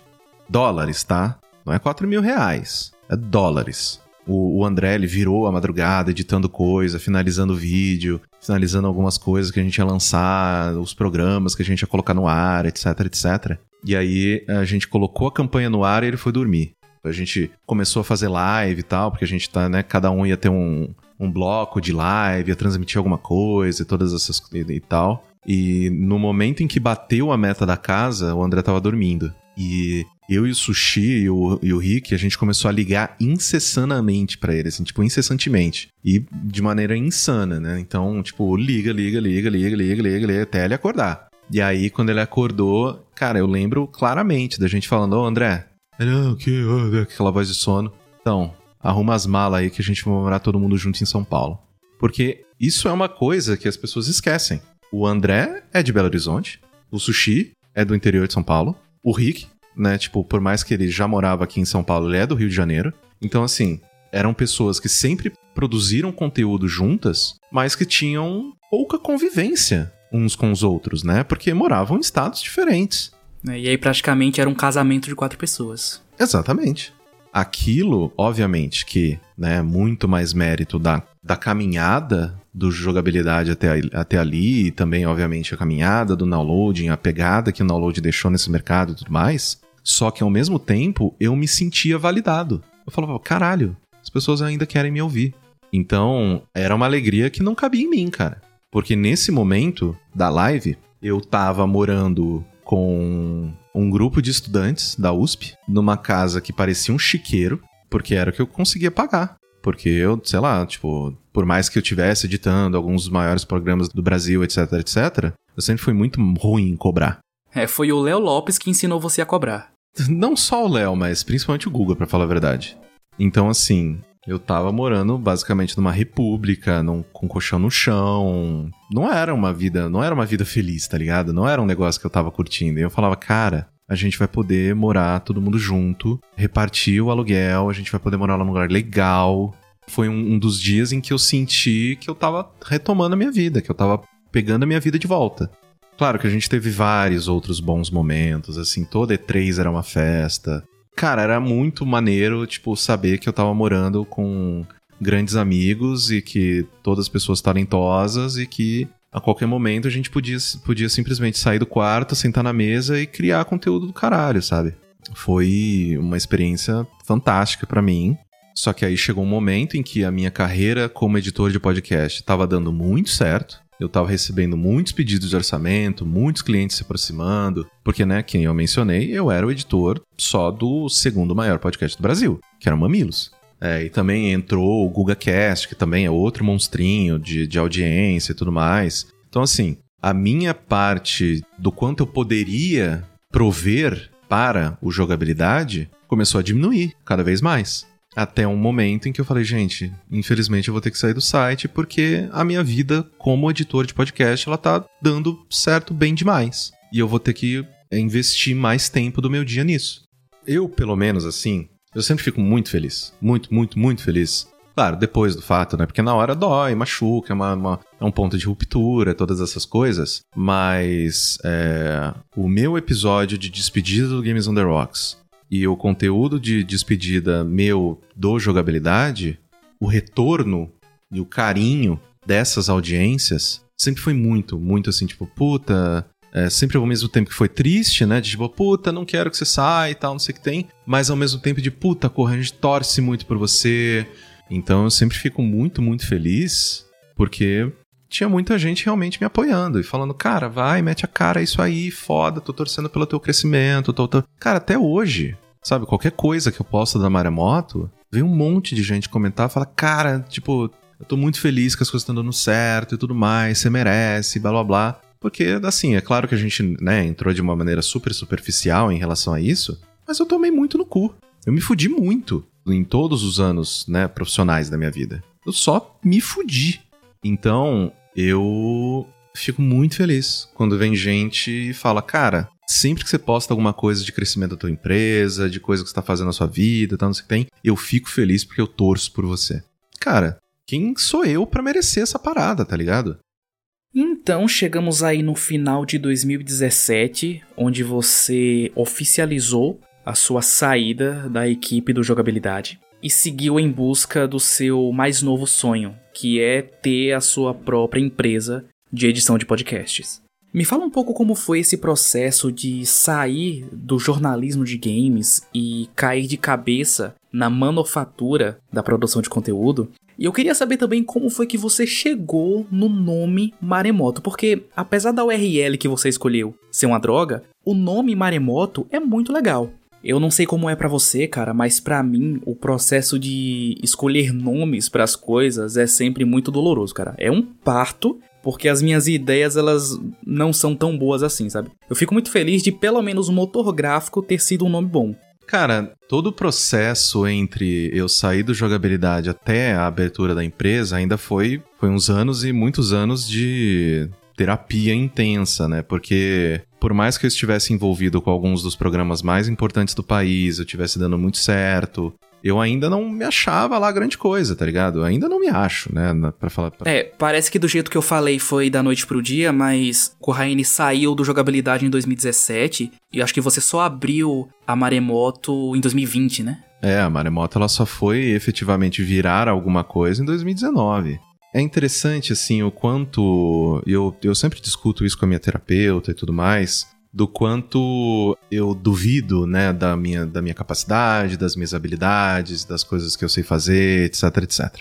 Então, toda essa caminhada até eu falar, ok, preciso de mais pessoas trabalhando junto comigo, porque as coisas estão dando certo e eu vou investir nisso aqui. Teve bastante tempo, teve bastante, né, sobes e desces, Teve momentos assim que eu falei, puta, isso não vai dar certo. Até cogitei falar, meu, vou pedir para voltar pra jogabilidade, porque não vai rolar isso aqui, isso daqui não vai funcionar. Tava morando num lugar e tive que largar porque tava sem grana, fui morar num outro muito menor e pior. Então, assim, não foi ainda facilzinho, um caminho, né, cheio de rosas até a maremoto.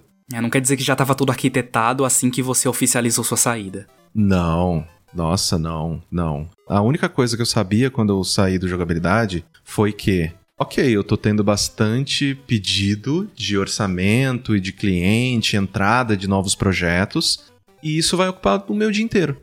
Então eu vou precisar fazer só isso.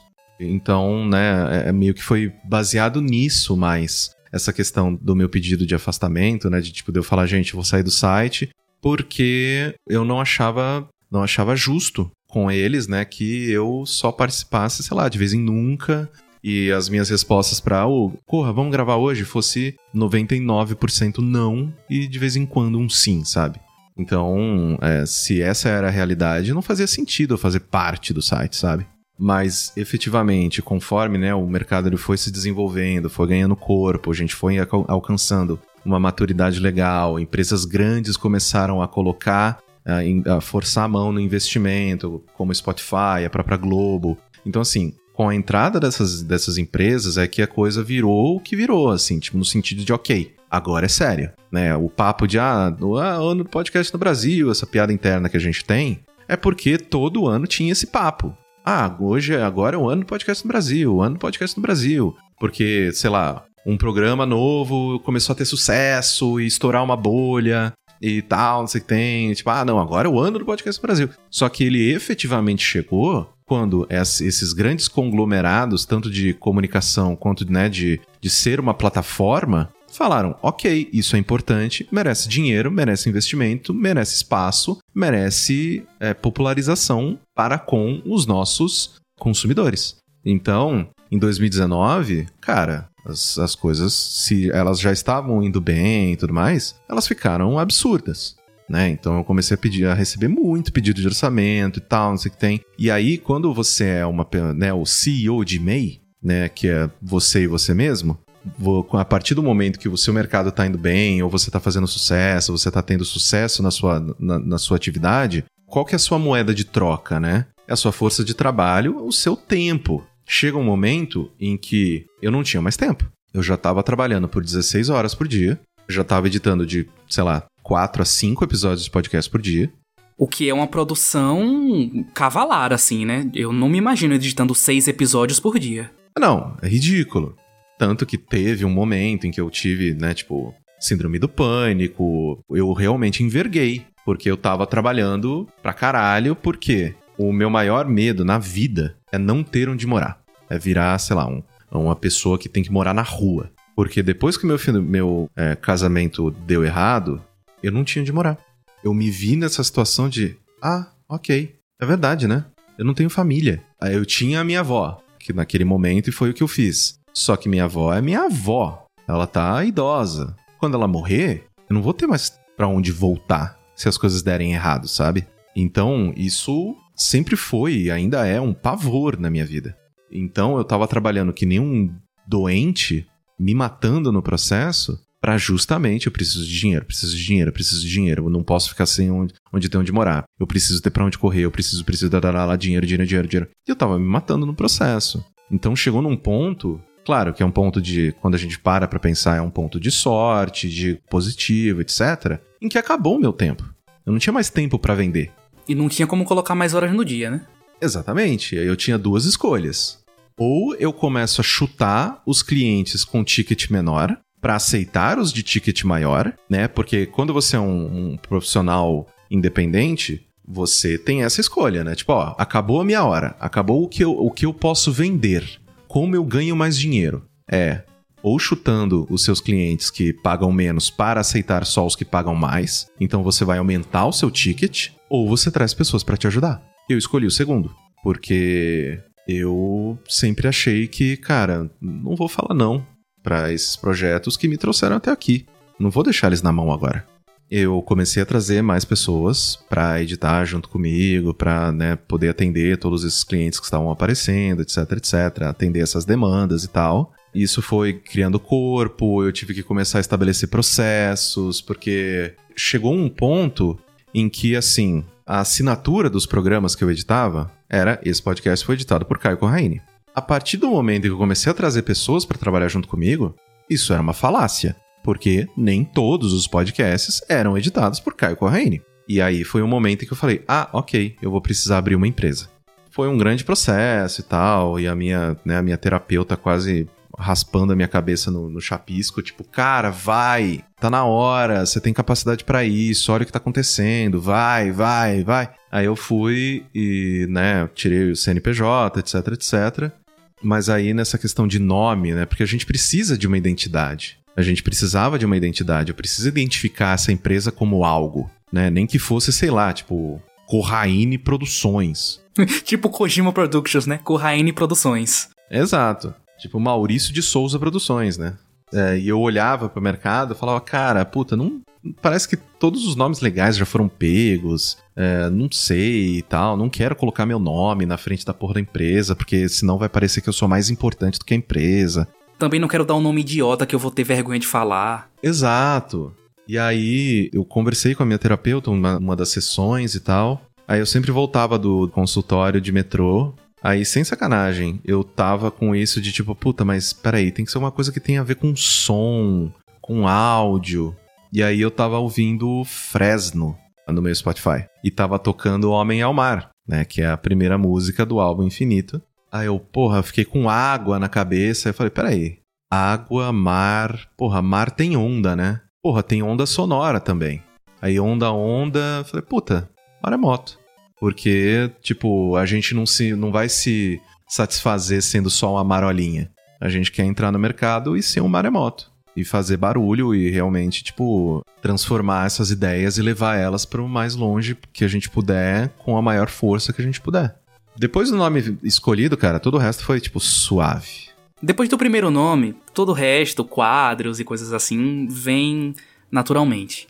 Exatamente. Porque a partir do momento que você tem uma identidade, você sabe ao redor de qual eixo que você tá andando. Então é tipo, tranquilo, sabe? Tanto que para dar nome para as coisas que a gente faz, para os programas que a gente produz, tipo até coisa interna nossa, é muito fácil. É só meter água no meio. Putz, tranquilo.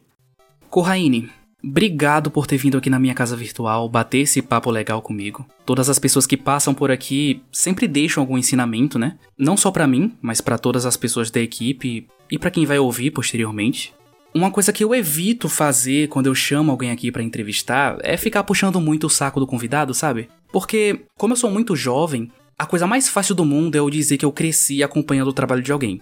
E eu imagino que uma hora esse tipo de coisa enche o saco da pessoa, sabe? Por exemplo, a Louisa Casperi, que é a dubladora da Ellie, do The Last of Us. Quantas mensagens essa mulher não deve receber por dia de alguém falando que admira o trabalho dela, sabe? Não, é, não preciso nem ir tão longe assim. O próprio André mesmo, quantas mensagens por dia esse cara não deve receber de alguém falando que o jogabilidade mudou minha vida, é uma inspiração para mim. Então eu meio que evito ficar falando esse tipo de coisa porque eu não quero ser só mais um chato que tá repetindo o que todo mundo fala. Mas uma coisa que o Francesco, que trabalha no Voxel, me ensinou quando ele veio aqui me visitar é nunca perca a oportunidade de falar para alguém o quanto você admira, porque provavelmente você nunca mais vai ter outra chance de dizer. Quando o downloading começou, eu tinha 8 anos. Quando o Games on the Rocks começou, eu tinha 10. Quando jogabilidade começou, eu tinha 11. E quando você entrou pro jogabilidade, eu tinha 15. E eu já tenho 22. Então, até onde a minha memória consegue se lembrar, vocês estavam na minha vida de alguma forma, sendo esses meus amigos virtuais que eu encontro toda semana para falar de videogames, porque eu não tinha mais ninguém para falar de videogames. Então, Corraine, muito obrigado por ter me dado um pouco do seu tempo pra gente trocar essa conversa. E muito obrigado por ter indiretamente sido esse professor para mim. Porque se hoje eu sei editar, é porque indiretamente você tem alguma coisa a ver com isso. Cada corte, cada efeito sonoro que você colocou em suas edições, eu analisei a exaustão, até aprender a fazer igual ou parecido. E talvez eu ainda faça muita coisa errada, né? Como a gente já, já disse aqui que não existe um jeito certo de editar podcast. Talvez eu ainda faça muita coisa errada, talvez nem seja o melhor jeito de editar, e talvez eu não seja um editor tão bom assim quanto eu imagino. Mas eu sinto que eu tô no caminho certo, sabe? Eu não sei se essas palavras vão fazer alguma diferença na sua vida, Corraine, mas ter colocado elas para fora vai fazer toda a diferença na minha. Eu que agradeço, cara. Isso é uma coisa que as pessoas elas subestimam o poder da influência das pessoas que consomem o nosso conteúdo.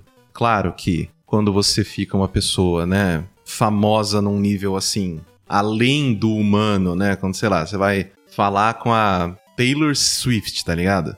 É outro nível, tá ligado? É outra, outro relacionamento com fã, outro tipo de relacionamento com as pessoas que consomem o, o trabalho dela, etc, etc. Porque realmente é, uma, é na base dos milhões, bilhão de pessoas, sei lá. É um negócio assim muito, uma escala muito maior. Mas o poder transformativo de receber um feedback, de receber um, um, elogio, da pessoa falar, puta, cara, gosto muito do seu trabalho, continua fazendo, etc, etc. Isso muda a nossa vida, cara. Porque sem esse retorno, a gente não é nada. A gente tá falando pra parede. O que é um podcast se não tiverem pessoas para ouvir? Exatamente. Se uma árvore cai no meio da, da, né, da mata sem ninguém ali, ela realmente fez barulho. Eu falo assim que nunca é chato. Nunca. Claro que há dias melhores do que outros. Então, eu sempre falo isso para as pessoas, né? Não levem em consideração, por exemplo, a minha personalidade no, nas redes sociais. Porque eu não sou aquilo. O Corraine, de verdade, é uma pessoa muito mais ponderada, muito mais de boa, muito menos combativa do que eu sou com o Twitter, né? Porque o Twitter tá foda, você sabe muito bem disso. Então, nunca deixe de falar para as pessoas o que você sente sobre elas. Porque é justamente esse tipo de, de retorno que, meu, a gente que faz coisa pra internet é muito difícil de receber. Porque as pessoas sempre acham que isso tá dado. Que nem você fala, ah, não, porque teve, deve ter um monte de gente falando pro André o quanto gosta dele. Não importa, vai e fala. Porque você pode ter certeza que às vezes, se o dia da pessoa tá ruim, você vai melhorar ele.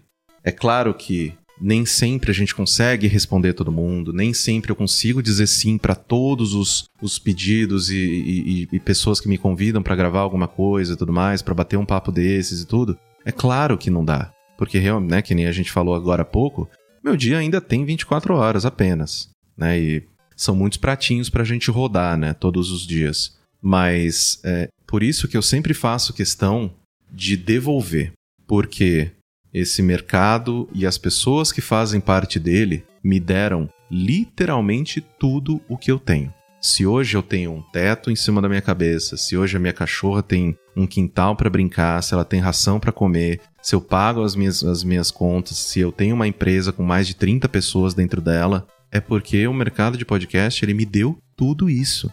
Então, o meu pensamento é, eu não, é claro que né, não num sentido de peso, mas o meu pensamento é, eu não faço mais do que a minha obrigação em devolver.